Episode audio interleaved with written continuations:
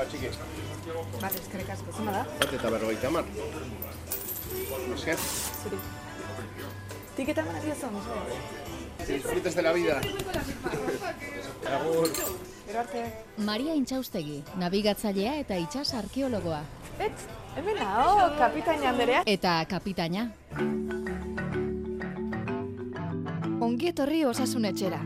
Felix Zubiaren konsultan sartu aurretik, Zixu. Utzi da Maria Intxaustegi aurkezten.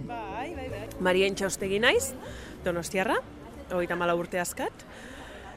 Eta nelan bidea, ez dakit oso ondo nola deskribatu hitz gutxitan, e, itxasuan iten dut lan e, espedizioak antolatzen, National Geographic erantzat, eta ba, bueno, mundu osoan zehar, e, ba, bueno, espedizioak antolatzen ditut, eta eta eramaten ditut.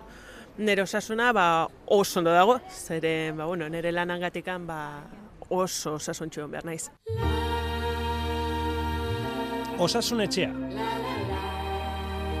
Osasunaz, etxetik kanpo. Gaurko gure itxarongelako elkarrizketatua da. Maria Intxaustegi, itsas kapitaina. Osasunaz eta bizitzaz hitz egiteko Donostiako Antigua Uzoko kafetegi batean egin dugu itzordua. Ai, pikin! Eta bere txakurrarekin etorri da. Ai, pikin! Zer majo eta zer guapo. Pues normalian ez da horrela egoten jendearekin, eh? Ez? Ez ezagunekin ez. Aia. Eize zakurra da, seter ingelesa, dotorea, lasaia, jatorra eta iztaria. Plazako usoak ikusi eta markatu egiten du. Eize zakurrek hartu ohi duten jarrera hartuz. Buztana zuzen, buruarekin bikainki lerrokatuta, aurreko eskuin hankat olestua. Mariaren txakurra oso ongi ezita dago, ez nau harritzen. Zuek ere segituan entendituko duzu zergatik esaten dudan hori. Maria oso andre arduratsua eta serioa da. Gauzak ongi egiten dituen horietakoa, oso ongi. Eta beraz, oso ongi zaintzen den pertsona ere bada. Asko zaindu behar izaten duzu zure burua orduan? Bai, bai burua eta bai gorputza, biak.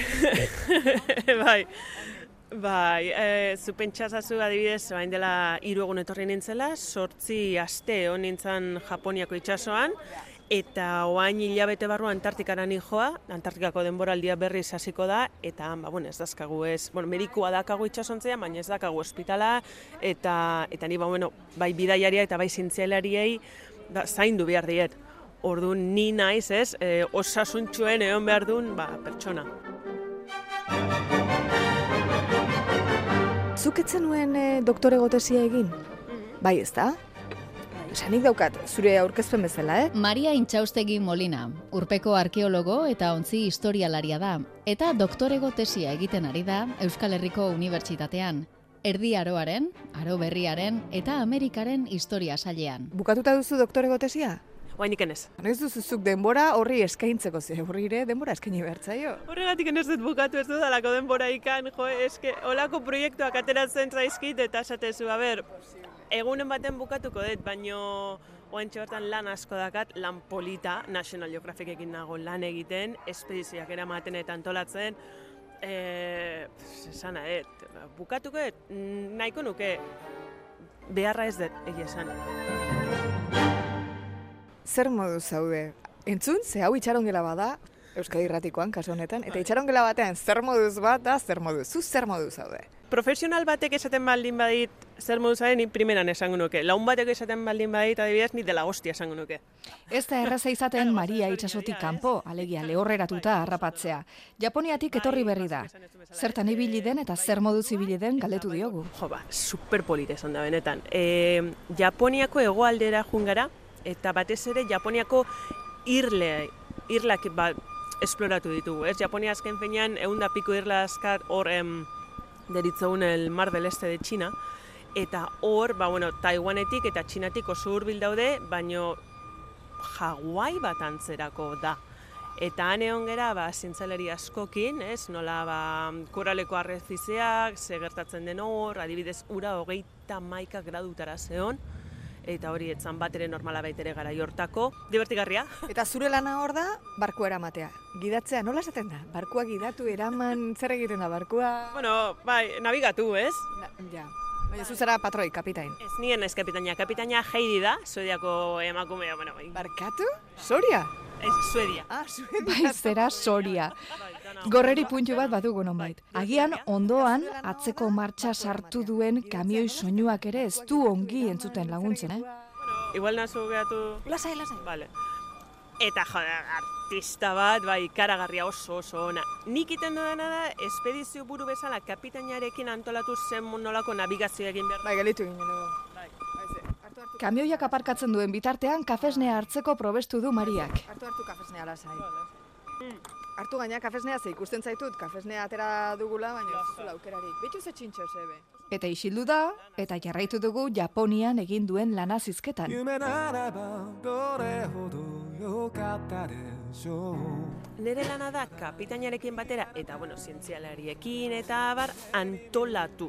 Da, logistika bateratu eta gero, ba, eraman. Bazakit, e, eh, junglara junginen adibidez, egun baten, eta bereien nahi zuten, ezakit ze zuaitzaren, Tazkate hor, eh, e, jonaguni deitzen dien, ba, zuaitz batzuk non errealitatean ba, egun bat urte bizi dia, egoera normalean, baino irla hortan milaka urte bizi dira.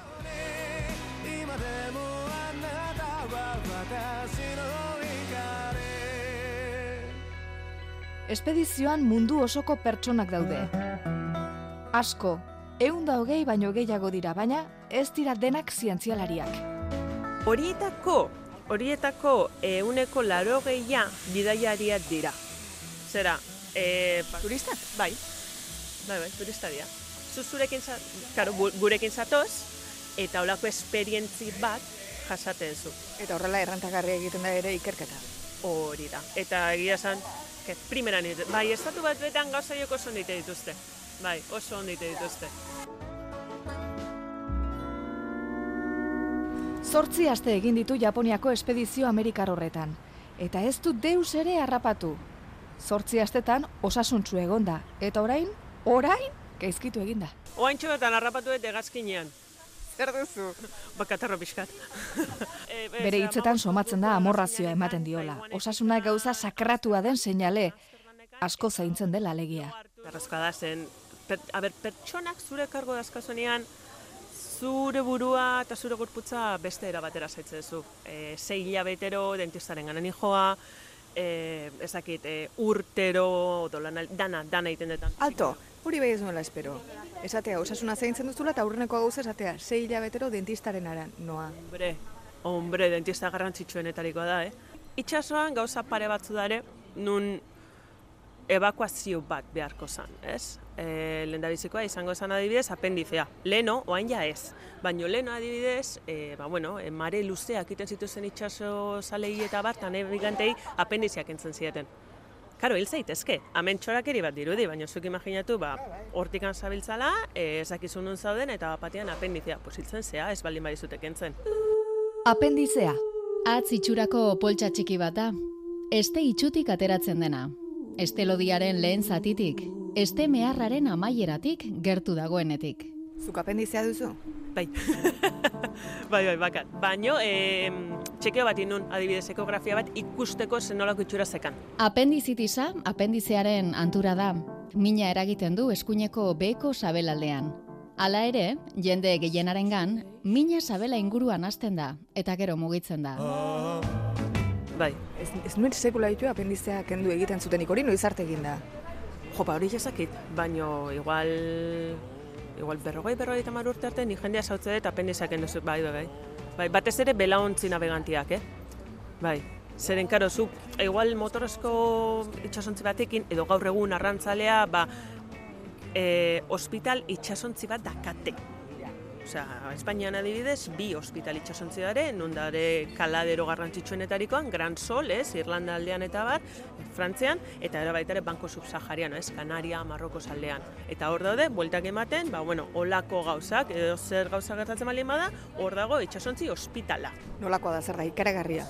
Bai, bai, bai, bai. E, web horrian ikusi dezakezu, bat da Esperanza del Mar, eta bestea Juan de la Cosa, uste.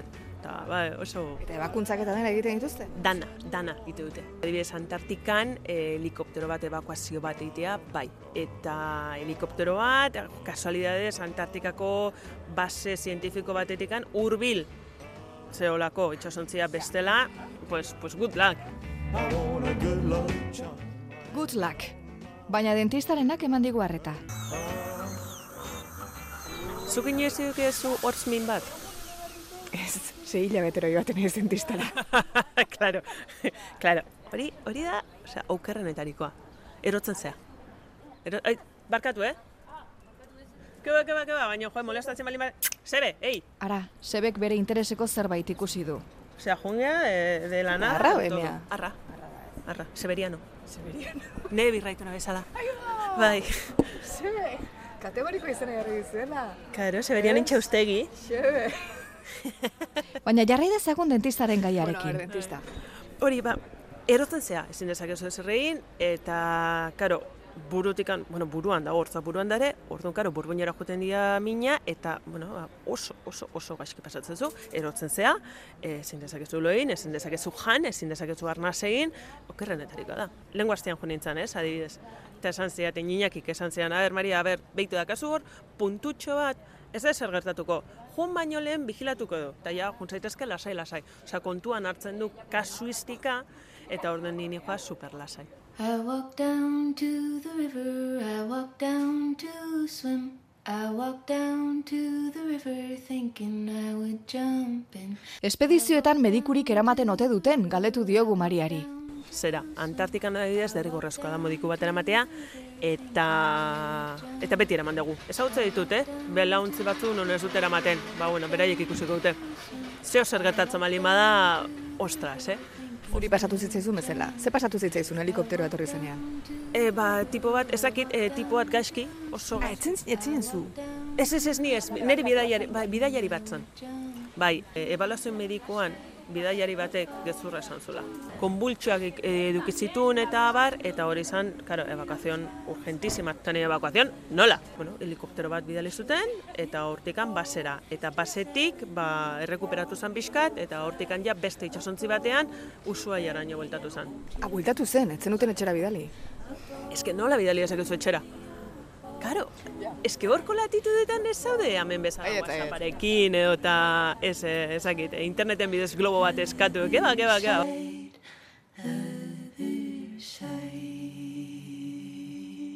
Eta, eta, zuri etzaizu inoiz deus ere pasa. Ez, ni ez. Bueno, gaztea zara, baina, ber, ez daki gastroenteritis bat. Ah, A ber, hori bai. Joe, ja, baina nik uste nuen zeo zer seri jo. Ja, ja, ja, karo, zu, ja. A ber, ni lagun askaskat nun behatza galdu dituzte. Karo, kabuekin eta bar, bueno, jolasten lan egiten, ez? Edo eta hortzak, edo begi bat, edo, ba, bueno, gauza, lako gauza gertatzen dian, nahi, pues, gastroenteritis bat, jode, bai, baino, pues, komunea juten zea, eta listo. Begi bakarreko eh, lankideak dituzu. Bai. Baina, bueno. Piratek zerbaitegatik eramaten zuten partxea, hortik dator. Izaleke, ezakit, bai, izaleke.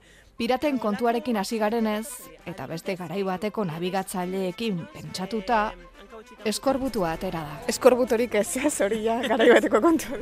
Eskorbutoa. Zure dietan C vitaminaren gabezia larria duzunean gertatzen den gaixotasuna da. Eskorbutuak ahultasun orokorra, anemia, gingibitisa eta larruazaleko hemorragiak eragiten ditu. Ohikoa da 18. mendean bizi izan zen James Lind Eskozia Ritxas medikuari egoztea eskorbutuaren kausa. Berak argitu omen zuen zitrikoak gehituz ekidin zitekeela. Eskorbuto hitza bera frantsesetik heldu zen, frantsesezko eskorbiutetik eta azken hau herberetatik eskorbiut hitzetik. Sabelaren austura esan nahi duen hitzetik. Hori beste garai bateko historioa dira. bai, bai. Baina behitu, adibidez, e, ni jaia barazki jalea naiz. Oso gutxitan arraina eta aragia jateet. Eta denbora luzerako juten baldin banaiz toki ez, ba, Antartikan eta bar suplementoak emate ditut. Bai, sin más, pues... Eh, Ze vitamina faltaik ez ezareko, ze eskorbuta hortik, hortik heldu zen. Vitaminak ez, zeren e, barazkiak oso ondo mantentzen dira frigorifikoan eta eta oskailuan, baina bai tipo pues, magnesio, zink, olako gauzak ez, olako gauzak ez gehala konturatzen, ez baldin badezu, ba hori, dieta on bat eta osasuntsu bat eramaten nien, naiz konturatzen, guk ba hori, ba, txefa dakagu, eh, sukaldaria dazkagu, eta batzutan, ba, korrik eta presakan joa, naiz konturatzen ez dudala paskaltzen, ez naiz konturatzen, ba, jo, arrautzak errepikatu dudala bitan, eta hor, ba, bueno, paspare, eramate eta hor nire pastillatxoak, eta, jazta. Ze pastilla dira? Jo, ez dakit, ama gomendatu zian, tipo de multi, multi todo. Amaren gomendioa. Ama hau, a ber, pues, eh, Antartikan joa. Jo, pues hartu hauek, ezakin nork esan diala superondo daudela, eh, zinc, magnesio, ez dakiz ze hostia, eta ni, pues, pues, pues, vale.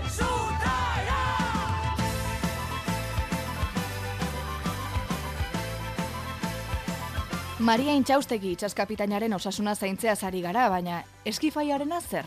Eskatzen altzaie euren osasuna zaintzea. A ber, hau oso galdera interesgarria da. Ni ezaguna naiz, precisamente, e, ba, bueno, gorputza eta burua, ez, oso ondo mantendu behar dielako. Eta batzutan, ba, bueno, hitz pare batzuk izan ditut, ba, bueno, e, nire staff, ez, e, pertsonekin, zeren ez dia ondo zaintzen. Ze zer gertatzen baldin bada, zu osasuntxu eta indartxu egon behartzea. Eta psikikoki baitare indartxu.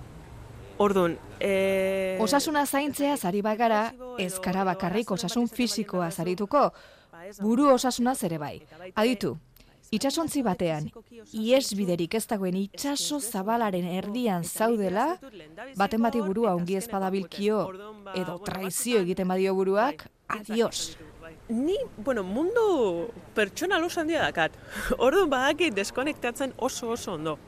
Oso garrantzitsua da. Zurekin ondo egotea, egunerokotasun dramekin, ez, ba, bueno, lidiatzea, zuk pentsa, ba, bueno, e, tentsioak egongo diela, harremana, tripulazioarekin, bezeroekin, zientzialariekin, orduan zuzea pixkator e, arroka, ez? Pilarra, non logistikara eman behar duzun, pazientzia eduki behar duzun, ez baldin bazaude ondo zurekin, zure buruarekin, ez, ez dezu erritmoa mantenduko, eta bapatean kolapsatuko duzu. Gertatzen baldin bada, arazoren bat edukitzen baldin baduzu, normala da, bai, pertsona naiz eta zeo zer gertatu leike. Eta ez baldin bazaude indartxu, jo, lasai, nik ez pentsatzen, ba, ez ahula zean ikan, deitzen baldin baduzu eta esaten baldin badiazu, Maria, behitu, espedizionetera ezin ezkon behitu, e, arazo pertsonal badakat, eta na ondo. Primeran, eskerrik asko. Bai, balazen deituko zaitut, baina eskerrik asko esateagatik, zenun, orduan ez dezu errendituko, ezin nahi zutaz fidatu pertsonei izantzeko, eta pertsonen bizitzak gure eskutan daude. Eske beste, beste responsabilitate mota bat da. Bueno, ba, berak bere eskifaiari egiten dion txekeoa eginen diogu kapitain andereari. Bai buruarekin eta bai gorputzarekin. Zenbat urte dituzu? Hoita malau. Zenbat neurtzen duzu? E, bat irurogeita malau. Zenbat pixatzen duzu? Irurogeita behatzi. Azken analisiak? Oain dela iru hilabete. Kolesterola? Super ondo. Oso baxu. Barazki jalea izanez, bai. Azukrea? Ez. Burnia? Burnia, pues ondo ez baldin badita zer esan medikoak, ondo daula. Ez dago izartxorik zure analizietan, asteriskorik. Ke ba. Alergiarik baduzu, zerbaiti alergiari dioz? Bai, baino pertsona batzu dira. ez dira alergia diagnostikatuak. Ez duzu pastilik hartzen deustako. Ke ba. Itxasoan lan egiten dutenek lehorretikat bizi badira ere ez dira estralurtarrak eta beraz lurtarren gaitz berak harrapatzen dituzte. Baita covid ere. Pandemiak Maria nola ez itxasoan harrapatu zuen. I've been watching you for some time. Can't stop staring at those ocean eyes. Pandemiaren ondorioz mugak itxi zituztenean, Bark Europa brigantinean zegoen Maria Intxaustegi, Antartikako bidaia bateko espedizio gidari. Otsailean, Ushuaiara iritsi zirenean, bat batean topo egin zuten mundu mailako pandemiarekin. Eta azken mendeetan, inork egin ez duen itsasaldi bat egin behar izan zuten onzitik jaitsi ere egin gabe. Holandaraino, belaz eta eskalari gabe itzultzea, laro bat eguneko bidea, amar mila mila baino gehiago. Divertigarria izan zen, bai. Divertigarria beretzat. Abentura latza. Covida ez zuen harrapatu hartan eta Ez dut inoiz harrapatu.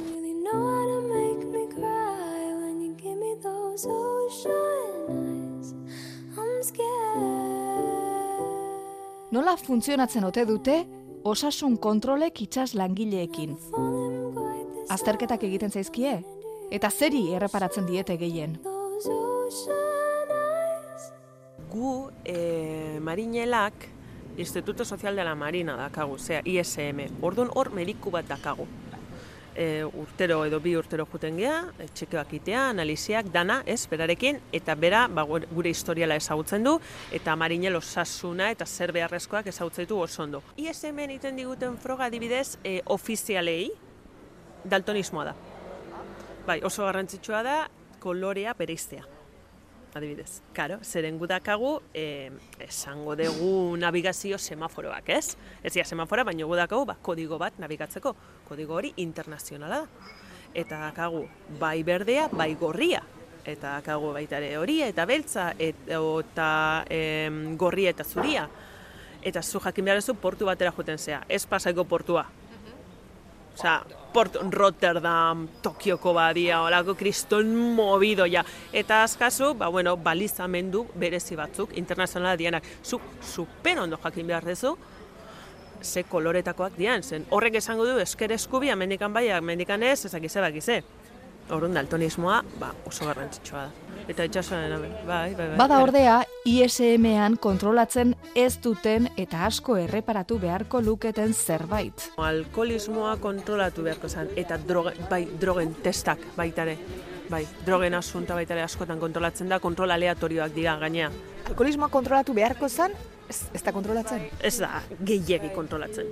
Ba, eta, ba, eta izanen dira, arazoak. Ba, ezin dut hitzei, baino, ba, pua. Ostras. E, itxasontzi batutan e, lege lehorra dago. Mozkorra hori da nire bizitza mina galtzutzeko Mozkorra alkolarekin erreta traizio bat egaitik Adibidez, bai, ezin da edan. Bai, eta oso handi horretzen zait. Bai, beste batzutan ez, eta hori da kapitainak, e, bueno, ez da duen, ez? Edo bi garagardo, edo nahi aina, edo zu bai edo zu ez, depende. Ona etortzen nahi zenean, kuadriaekin poteoak hartzen ditugu, eta super ondo pasatzet, eta batzutan baita ere moskortzen naiz, pues denok iten dugun bezala, baina itxasontzietan, ez dut hartzen tipo ezin dut edan. Ez dut nahi. Barku batean ez dago mozkortzeko balio duen aitzakiarik. Mozkorra baltzukeriagatik Bada ordea, mozkortuta egon gabe zorabiatu eta burua galarazten duen gaitz bat itsasoan. Itsas gaitza. Itxasoa oso, oso, oso gaizki egon du ni zorabiatzeko. Itsasoko gaitza. Mugimenduaren gaixotasun zinetikoak bidaian zehar sintoma multzo batakar. Eta horri esaten zaio itsasoko gaitza. Naiz eta ez den itsasontzian bakarrik gertatzen. Auto, tren edo hegazkinean gaixotasun gisa ere ezagutzen da. Eta batez ere goragalea sortarazten du. Bidaiatzen denean, goragalea eta zorabioak sumatzen dira, eta ondoren izerdi hotzak eta hiperventilazioa. Alegia, mareatzea, eta horren ondorioz, kolika egitea. Oka egin, okaztatu, bota, botaka egin, goitika egin. A ber, ez dut botaka egiten ez da ezer baino, bai, nabaritzen naiz, nekea. Nire zorabia da, neke pixka, ja, en plan, jo, tío, ja, vale, bueno. Botalea? Ah, ez, ni ez. Baino, baino, kide asko, bai. A ber, pasatzen zu eta listo. Ez da, ez dakit, eh, ahul kontu bat edo benetako marinerak ez dira zore batzen. Kiba, keba, keba, keba, para nada. Esko, nik ezagutzet, nik eh, izan dudan kapitaina bat, osea, Erik, eh, Holandakoa, nik uste kapitain oberena, munduko kapitain oberena dela. Piloa zora betzena. Pillo, ai kotxaua. Osea, nik juten naiz zubira, juten naiz adizi zeo zer txekeatzera eta bat, eta lurrean ikusten. Eta ni, Erik, ondo zete beha, bai, bai, bai, eske, pff, en la leche. Ai, hor dakazu, eh, urbildu zazu palangan eta botak egiten dut. Bai, bai, super gaizke pasatzen. Gutxi dira sekula esperientzia hau bizi izan ez duten sortedunak. Zorabiatzea da itsasoratzeak duen ondorio kaltegarrietako bat, eta guztiontzat ezaguna den arren, azterketa bat egitea merezi du, hori ekiditeko eta aurre egiten saiatzeko. Erremediorik ez du ordea. Munduari buelta eman dion emakume honi, naita nahiez egin behar zaion galdera batekin goaz. Osasunari buruzko elkarrizketa honetan naita nahiezko galdera behar duena izan. Zein da bizitzeko munduko tokirik osasungarriena? Ni bizitzeko, ni badakit, e, ba bueno, le Europarra naizela. Eta horrek esan nahi du nire gorputza, ba bueno, janari bat toleratzen dula eta abar eta abar. Espainiar estatua omen da munduko bizitokirik osasungarriena. Bloombergerren herrialde osasuntxuen indizean Italia gainditu du aurten. Espainiari eunetik larogeita mabi koma zazpi puntuazioa eman diote. Herrialde baten osasuna hainbat ezaugarriren menpe dago. Nazio osasuntsuenak dira, ekonomia garatua dutenak, kutsadura maila basua dutenak, kalitate handiko osasun laguntza dutenak, eta ur garbirako sarbidea dutenak. Ezaugarri hauek ez dituzten herrialdeetan, bizi itxaropena laburragoa da eta jaio berrien eriotza tasa handiagoa. Baina nik osasuntxuan ikusi dituen pertsonak, adibidez hemen Japonian egon naizela, e, Okinagoako aldean, egon ginen irla baten, nun e, Jonaguni deitzen da irla. Eta horko bizite biztanleriak egun urte baino gehiago zekaten, eguneko ba, berrogeita marra edo. Osea, horko gazteak irurogei urteko hasien. Ostra! Bai, bai. Eta... Zergatik dela uste duzu, ze ondori atera duzuzuk zure kabuz? Ostras, pues bai, ondoriak atera genituen, eh? Hor dakate kontzeptu superpolit bat, dala ikigai. Ikigai da, e, zein da zure bizitzaren propositoa. Eta proposita ez da esan behar zeo zer e, aluzinantia, baizik eta ba, zure, zure ezakite baratza lantzea. E, eta gero, bueno, dieta, Karo, ia guztia barazki jalea zien, arrain asko, e, ez zuten aragirikan jaten, barazki asko desberdinak, te asko hartzen zuten, eta, ba, bueno, e, eta gero komunitatea, lagunak, e, Zer, jo, kriston festak antolatzen zituzten, benetan, eh? Baina eske esaten nahi naiz, laroita marreko pertsonak, eh? Eske zenuk ezin justuko, kriston movida montatzen zituzten. Bai, bai, eta karaokeak egiten zituzten, eta dana, e, beraien artean asko laguntzen dira, beraien dakatez gauza bat moai deitzen da. Moai hori laguntzen zaitu. Baina ez da bakarrik diru laguntza bat, baizik eta zure laguna dira, zure bizikidea dira, bizilagunak elkarrekin, ez dakit, e, jolaste zute, bai, bai, komunitatea. Eta horre guztiarekin, ba, bueno, eh, pues, pues bizi dira, urte, eta super osas, eske flipatuko zenuke, super osasuntxu. Itxaron gela utzi eta Felix Zubia medikuaren konsultan sartuko gara orain. Eta sartu aurretik, zalantza batekin agurtu nahi izan du Mariak. Galdera bat botatzen du nahi duenak ardezala erantzuteko aukera. Felix Zubia, Karantxa Hartzak edo zuek, zuek ikusi. Beitu, eh, jakin nahiko nuke zergatik gizarteria ezago eh, hain kontzientzia hauta ez elikadurarekin. Gu gera jaten deguna. Eta ez dut esaten e, bakarrik barazki jalea izan behar dela, edo aragi jalea, ez dut hortan dieta kontu hortan zen aragi Eta bagoaz, zalantza hori airean utzita. Gaurko itxaron gelan Maria Intxaustegi itxaskapitaina, orain National Geographiceko espedizioetako nabigatzailea denarekin aritu gara. Osasunaz eta bizitzaz. Osasunaz denekin aritu daitekelako. Eta edonon gainera, taberna batean ere bai gaur bezala. Egia esan barra dizut, nik uste nuen hitzordua egin behartzen idala, zen normalen esaten dizuet zuei aukeratzeko tokia da pentsatzen duen, bueno, honek seguro nahi duela itxasuan, portuan, igual belauntzin batean, ez? Itxasuan zertako, si hilabete barru joa berrize. Bai, bai, taberna batean, primera. Elkarrizketa osoan txintxo demonio egon den seberekin, oinez, paseotxo bat emanez agurtzen zaituztegu entzuleok orain, Osasun etxeko Felix Zubia medikuaren konsultan sartuko zaituztegu arantxa hartzaren gidaritzapean. Mila esker. Eskatuko dizitukitzeko gorputza bai. Bai.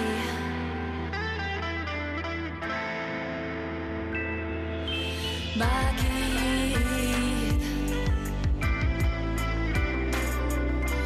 Bakit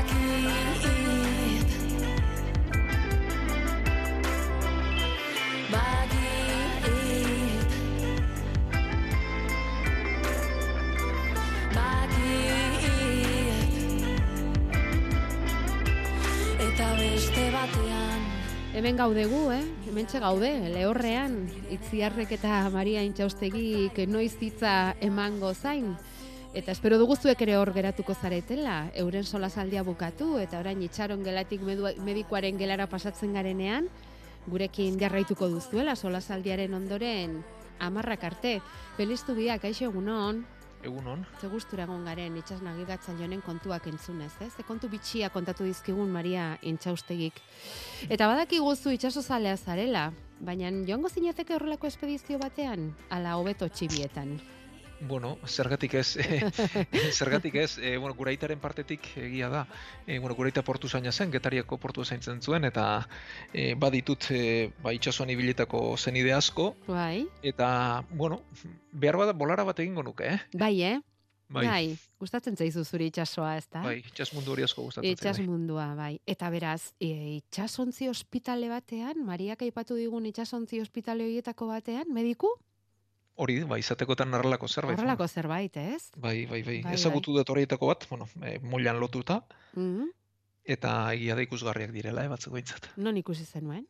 Bueno, ba, getariko portura ekarri zuten, eta Bai. ikusteko aukera izan genuen, bai. Mhm. Itsasontzi ospitaleak. Aizu, eta izugarri harritu gaituen kontua izan da, eta pentsatzen dute, e, entzuleak ere agian baiet, e, itziar bera ere harritu eginda, eta belauntzietako itsas bidaia luzeak egin behar zituztenean, apendizeak kendu egiten zietela e, itxas nabigatzailei, ba, bueno, ba, apendizitis bat izateko arriskoa zegoelako, eta horrelakoetan, ba, igual, eriotzare gertazitekelako. Bai, nik ez nuen sekula entzuna, eh? Egia da baduela bere logika, ze apendizitis bat gertatu, eta apendizitea, apendizea lertzen bada, ba, sabelean peritonitis bat sortzen da, ez? E, sabel guztia zornez betetzen da, eta hori ebakuntza gabil, ba, hilgarria da, ez? Mhm. E, badu bere zentzua, baina ez nuen sekula entzun. Ja. Bestela, molestiarik ematen ez badizu, apendizari pakean uzten zaio, ez da? Bai, hori da, bai, bestelako ebakuntza bat egin eta apendizia ikusten denean ez da kentzen. Mhm. Askotan aipatu dugu, adibidez, e, bihotzekoak direnean eta zen min klase eta sentitzen diren apendizaren kasuan, Felix, e, zerkin jarri beharko genuke adi eta agian ba urgentzietara joan? Ba, eskuin, sabelaldearen eskuin aldean da mina, beko aldean, hau da, ba, sabelaldea banatuko bagenu e, erenenka, ba, Bai. es- beko erenean, eta eskuineko aldean da mina, eta duen ezaugarria da, sakatzean mina egiten duela eta askatzean gehiago. Ai ba, Hau da, zanpatzean mina bai, bai? eta askatzen dugunean oraindik mina handiagoa sortzen duela. Mhm. Horri errebotea esaten diogu. Aha.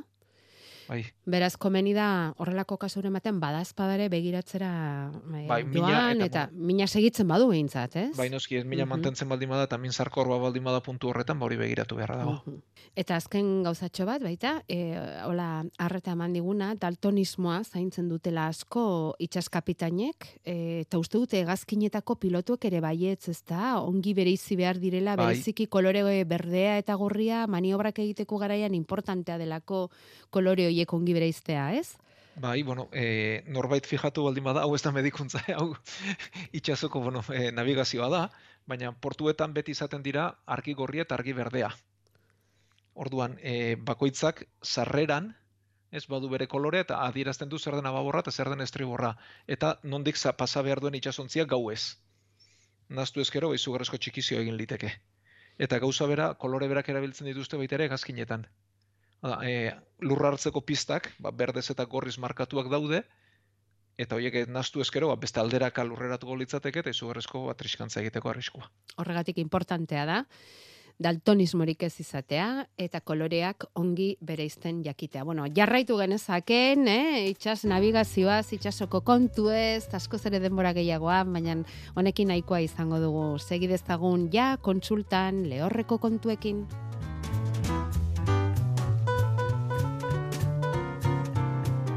Eta amarrak arte daukagun tartean, aztertzeko gaien zerrenda aipatuko dizugu, interesekoa zaizun ala ez erabakitzeko.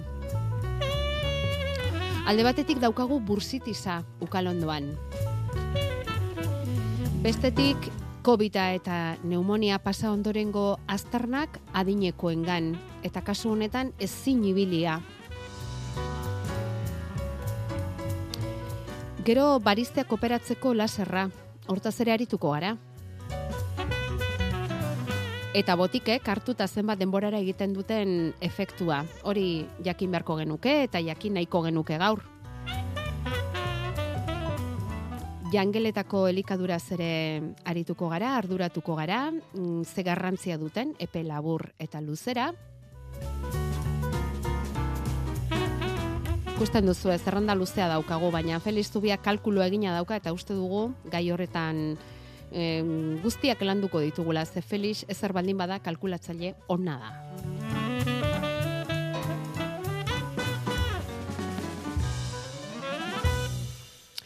Hogeita amabi urteko mutilonen kasuarekin hasiko gara, e, bursitiza dauka ukalondoan, bi urte dara matzat, dio, arazoekin, hasieran molestia bat besterik etzen, denborarekin pasa egiten zitzaidan, baina orain oso handitua daukat, minez nago eta antibiotikoak hartzen ari naiz.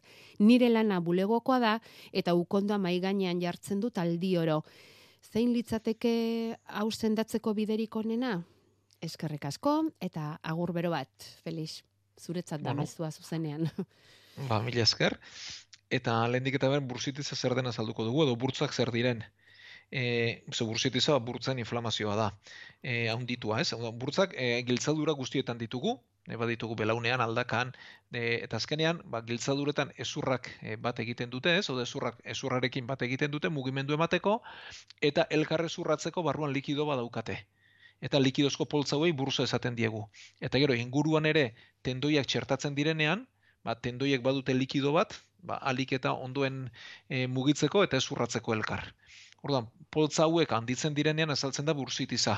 Eta ukolondoren kasuan, ba, ukalondoren kanpokaldetik azalduko litzateke hor kanpoan daukagun ezur horren kontran. Eta bursitiza azaltzen da etengabe urratzen edo kolpe txikiak ematen ari garelako. Orduan, azaltzen dena da gorritasuna, handitua, eta minberatasuna. Eta, bueno, kasu honetan bezala hori infektatu egin liteke, eta infektatzen baldin bada antibiotikoa berri izaten dute. E, orduan, lehenik eta behin atzedena ematen zaio, antiinflamatorioak hartzen dira, antibiotikoa infekzio bada, normalen ez da izaten. Baina asko hunditzen bada gorritu eta sukarra saltzen bada, ba, orduan bai bursitiz hori infekzio bihurtu dela pentsatu beharko genuke eta hor antibiotikoak eman. Eta berak dion bezala, bez errepikatzeko zer egin behar den, ba, mugimendua konpondu. Hau da, e, ukalondoak etengabean gainean jartzeko itura hori baldin badu edo mugimendu hori baldin badu hori konpondu beharko litzateke. Ez, e, berez, ez dakigu bulegoan ukalondoak gainean jarri berrik ez dago derrigorrean. Hori konpontzen zeiatu beharko genuke eta konpontzerik ezpada, ukalondorri babes bat jarri kanpotik. Baina mm, derrigorrezkoa da kolpetxo hoiek edo beti mailaren kontrako igurtzi hori, ez? Senti ez destan. Bai, Hori da, e, azkenean e, bursitiza azaltzen da, edo lan, gure lanbidean, edo ber, gure jarduera batean, kirolaritan azaltzen da askotan, eh? E, etengabeko ukolondo luzaketak egiten ari garenean, ba, horko bursa hori, poltza hori handitu egiten delako. Orduan, e, hori ekidin behar da edo mugimendu edo kolpeak. Vale. Eta lanpostu hori lotu baldin badago, ba, babesen bat topatu, hori gertatu ez dadin. Eta poltsa horiek aipatzen dituzun horiek, em, ba ez daudenean infekzio bat ez dagoenean, e, zerezkoak dira. Likido badaukate barruan, Likido likido, likido sinobiala esaten zaio, Aha. eta honak ba, likidoa du, e, likido garden bada, eta badu barruan e, kolageno pixka bat, ba, marruskadura murrizteko. Ja, ezurrak, ezurraren kontra egin dezaken marruskadura hori murrizteko. Hori da. Bueno, ba, ezagutu duz gu zer den bursitiza eta zer egin behar duen hogeita hamabi urteko gazte honek em, hori sendatzeko. Ea, posible den eta ea lortzen duen gainditzea.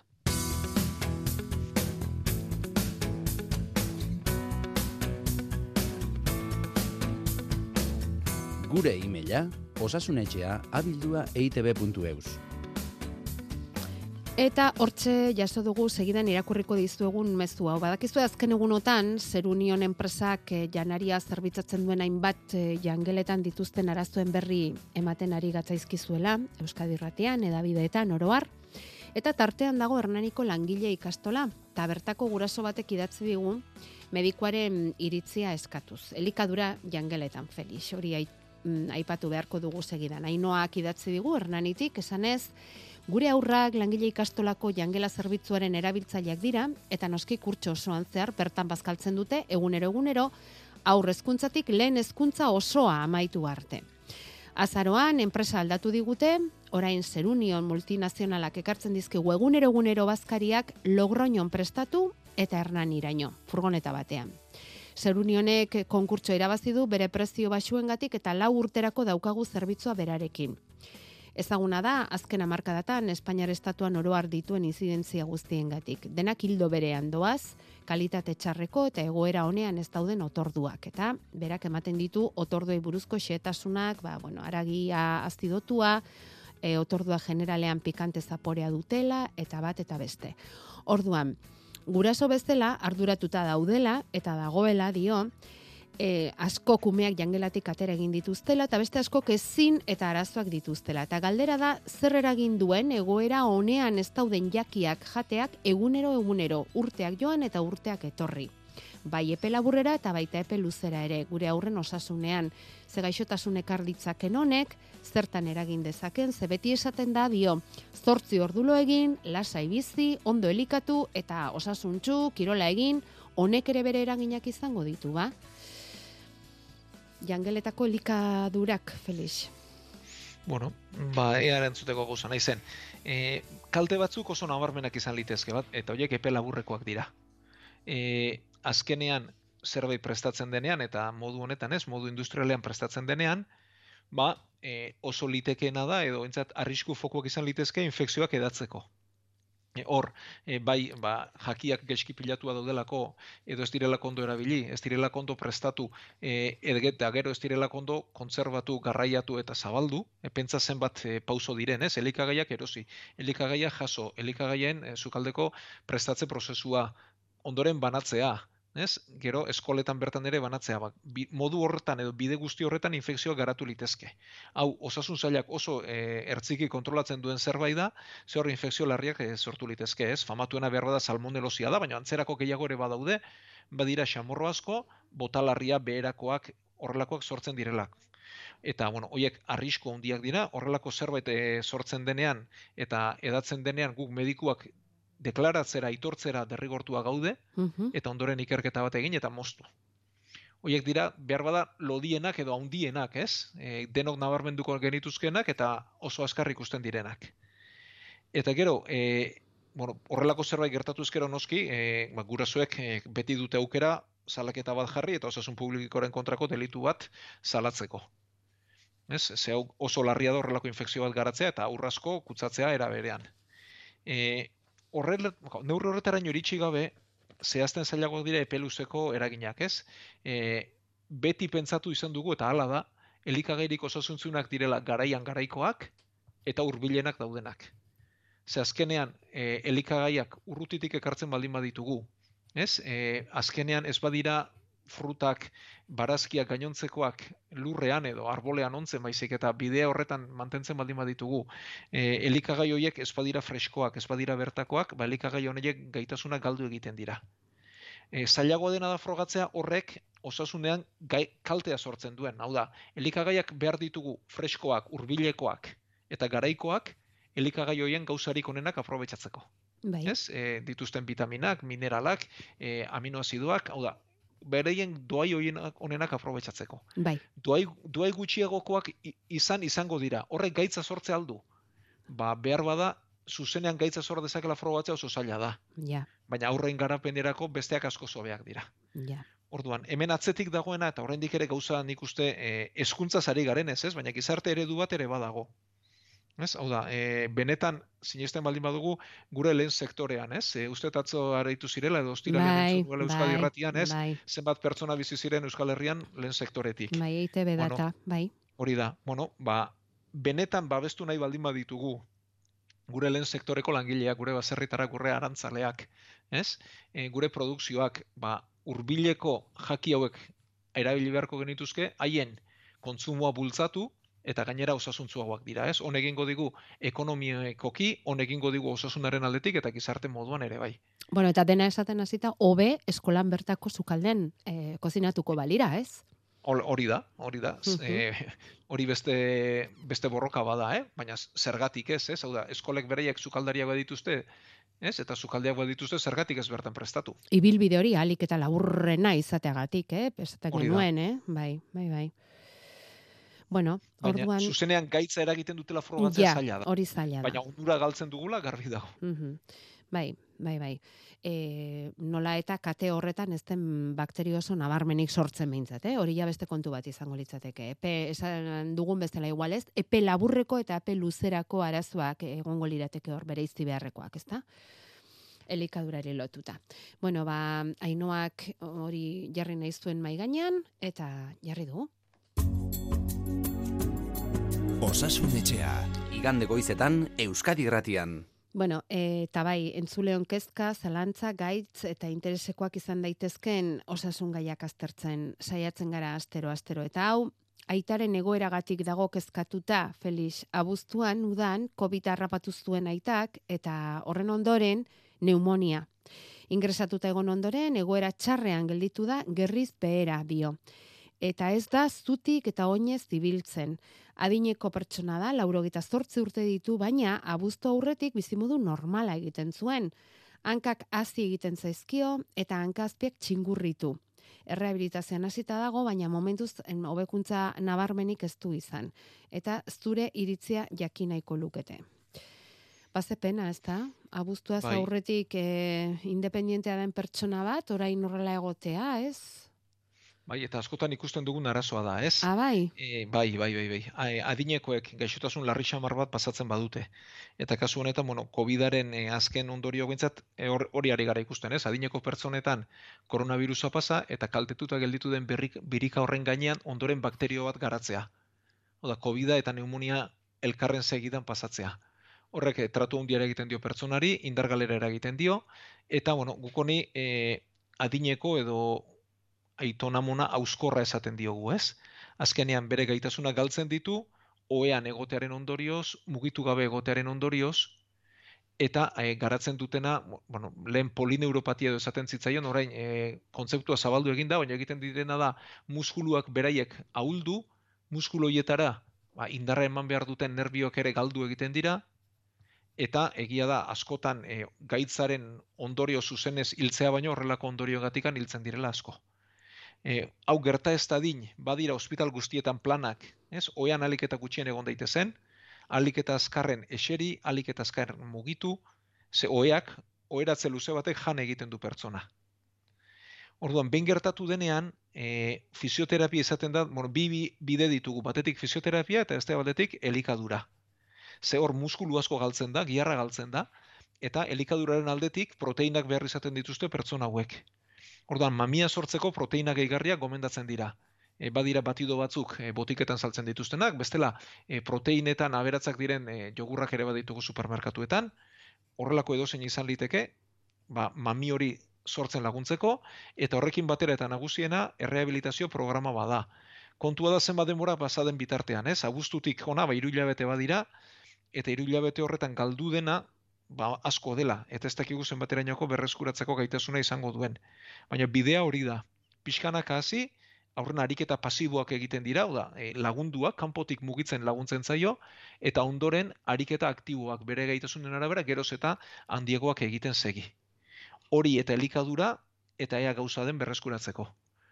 Baina egoera larria da, hau da, e, honi buruz askotan ez da hitz egiten, hau ez da gaixotasun ezagun bat, ez, ez da diagnostiko garbi bat, baina galera funtzionala esaten diogu, ez, hau da, mugitzeko gaitasuna, e, bere buruaren jabe izateko gaitasuna asko galtzen da horrelako gaitzetan, eta buelte ematea kosta egiten da. Eta adinekoa baldin bazara gehiago, ez?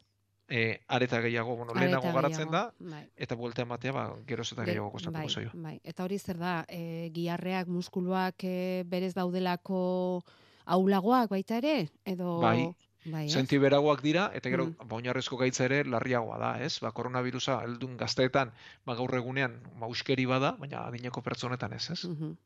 Horregatik e, txertaketa ere gomendatzen da, ezta? Adin batetik aurrera eta hankazpiko txingurritza ere honi guztiari lotuta dator, ez, Felix? Bai, ba, nerbio horiek duten Ah, kaltearen ondorioz, Ja. mhm. hortik handa. Hortik dator. Bueno, ba, bide honean ari dira, eta proteina gehigarri batzuk hartuz, e, pazientziaz eta ariketak eginez, ea ba, lortzen duen abuztu aurretiko egoerara iristea.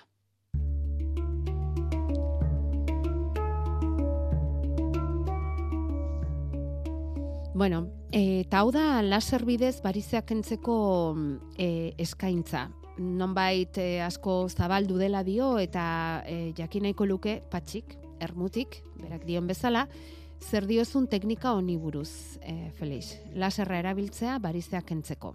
Bueno, bi teknika aipatzera noa, eh? badira bariziak kentzeko laserra erabiltzea, eta beste alde batetik, e, ebakuntza egin beharrean, e, orain dagoen beste teknika bada, material sintetiko batez barize hauek betetzea. Baina horretarako barizeak zer diren e, ulertzen saiatuko gara. E, gure odolak buelta egin behar du, oinetatik bihotzera buelta egin behar du, eta hau gravitatearen kontra egin beharra daukau da. Garaieran kontra egin behar du. Eta honi kontra egiteko dauzkagu muskuluak, muskuluen bultzadarekin benak zapaldu eta goruntz bultzatzen ditu, eta gero benek badituzte balbula batzuk, ba, pausoz pauso odola goruntz joan dadi, baina atzera ez. Eh, ate, bat, ate batzuen moduko egiturak dira, eta odolari atzera egitera galerazten diote. Bai. Orduan, balbula hauek eteten direnean, orduan sortzen dira barizea, gau da, zaina eman egiten da, zabaldu egiten da, eta pixua beko e, atearen gainera, beko balbulen gainera dator, denbora kontua besterik ez da balbula hauek etetea, eta barizeak beti denboran okertu egiten dira. Ze behin ate bat lertu denean, pixu bi- urrengo atera joango da, honek ere, ba, pote egingo du lehenago da beranduago, urrengora pasako da, eta denbora poderioz, ba, goiti berainoko e, barize hoien dilatazioa sortuko zaigu. Domino efektoa bezala, ez? Hori da. Orduan, horra salduko dena da, zabaldutako bena sistema bat, ez, hau da, bena loditu bat, askura ematen duena, larru azala bera marroitu egiten da, eta azken azkenean ultzerak ere sortu litezke, edo, edo e, txorkatilean e, az, odolorrek kanpora indarra egin eta larru azala eteteraino iritsi liteke. Eta asko kostatzen dira zauri hauek e, sendatzea, ba, sorburua ez dutelako azalean barrutik baizik. Orduan, esaten dute ebakuntza egin beharra dagoela, ez estetikagatik behin ere, bezik eta handitua karga pisua nabaritzen denean, baina larru azala eten baina lehen. Hori izango litzateke ebakuntza egiteko momentua. Bai. Orduan, e, bi aukera ditugu. Laser sistemak, e, laserrak e, egiten duena da, alde batetik, bueno, klasikoki egiten zena zen, bena sistema kendu. Era Bena bat. osoak ken, era bat kendu. Egia da, e, bena sistema azalekoa hitz egiten ari garela, ze odolaren zatirik gehiena barrutik doa, eta kendu liteke. Eta Ze horrek ez du bena albo sistema ez ondori da hori, gero? Ez bereziki, ze Ah, barruko bena sistema da odol gehien eramaten duena. Mhm. Eta hau azaleko bena sistema da. Beharra da, azal, e, hasiera hasieran hori azaltzea kostatze falta zitzaigun, ez? Vale. Odolaren zati gehiena barrutik Mhm. doa, eta odolaren zati txiki bada kanpotik doana. Eta barizetan kanpoko sistema hau da fallo egiten duena. Orduan, klasikoki, bena goitik, isterrondoan zauritxo bat egin eta era bat kentzen zen. Orduan, laserrak usten diguna da, da mo, era berean moztu eta koagulatzen. Orduan, odol jarioak murrezten dira. Laserraren abantaila beti hori da. Vale. Ez, moztu eta koagulatu egiten duela era berean. Vale. Orduan, laser bidez egiten duguna da ebakuntza hauen ba, berre- berreskuraketa azkarragoa izatea. Baina Aha. beti medikuntzan asmatu behar dena da noiz egin ebakuntza bat. Hori da Ja, zailena. Ja, ja. Baina egin behar, egiteko erabaki hartzen denean, aukera bat hori da. ah, ez da hain bortitza laserrakin Hori da. egin da, ez da? Vale. Hori da. Eta emaitzak onak ematen ari den beste teknika bada, da bena sistema hau betetzea. Material sintetiko batez betetzea, ba, plastilina antzeko zerbait balitz bezala, eta bena sistema hau kendu beharrean, erauzi beharrean, ba, e, funtzionamentu gabe utzi, baina material sintetiko batez bete dugulako. Eta ebakuntza baino asko sinpleagoa da, eta ondor e, berreskuratzeko asko zerrexagoa dena. Bai, eh? Eta hor- hor- horri ere e, odolaren pasoa itxe egingo litzaioke. Hori da, ga, era- Mhm. gauza bera egingo genuke, baina bena guztia kendu beharrean, Beteta. ba, beteta utziko genuke, funtzionamenturik gabe utziko genuke, baina kendu gabe. Mhm. Ados. Bueno, ba, beti daude berrikuntzak medikuntzan, ez da? Eta hoietako bat izango litzateke hau, dudari gabe gauzak eh, hobetuz doaz, edo asmo horrekin behintzat ari dira, ez da? Bueno, Felix, ez daukagu bestetarako betarik. Ni galdetu nahi nizun, mm, laserra beste medikuntzan beste zertarako erabiltzen den, edo errepaso txiki bat egin Bai. genezaken, ez da? Bueno, beste Bai. gunen batean egingo dugu. Eta gero botikek mm, duten e, efektuari buruz ere hitz egin nahi genuen, baina bueno, urrengo Bai. astea ere etorriko da. Hori da, hori ikasgai oso bada guretzat, eh? bai, ikasgai Eta oso bada. naiz laburtzen. Bai. Bai, bai, bai. Ze hemen horrenbeste denbora ez duzu izango, baina bueno, bai, ikusiko dugu eta botika bat hartzetik horrek efektu egitera, zenba denbora pasatzen den, zer gertatzen den hor bide horretan eta ba, e, guri ere interesatzen zaigu hori bai, Felix. Baina esan dakoa datorren astean ekingo diogu horri. Ondo iruditzen zaizu?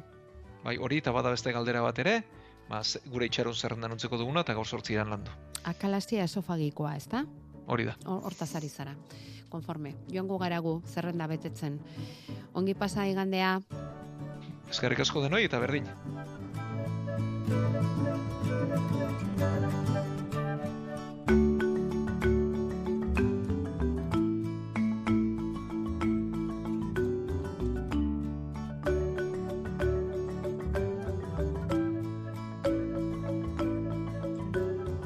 Osasun etxea, igande goizetan Euskadi Irratian.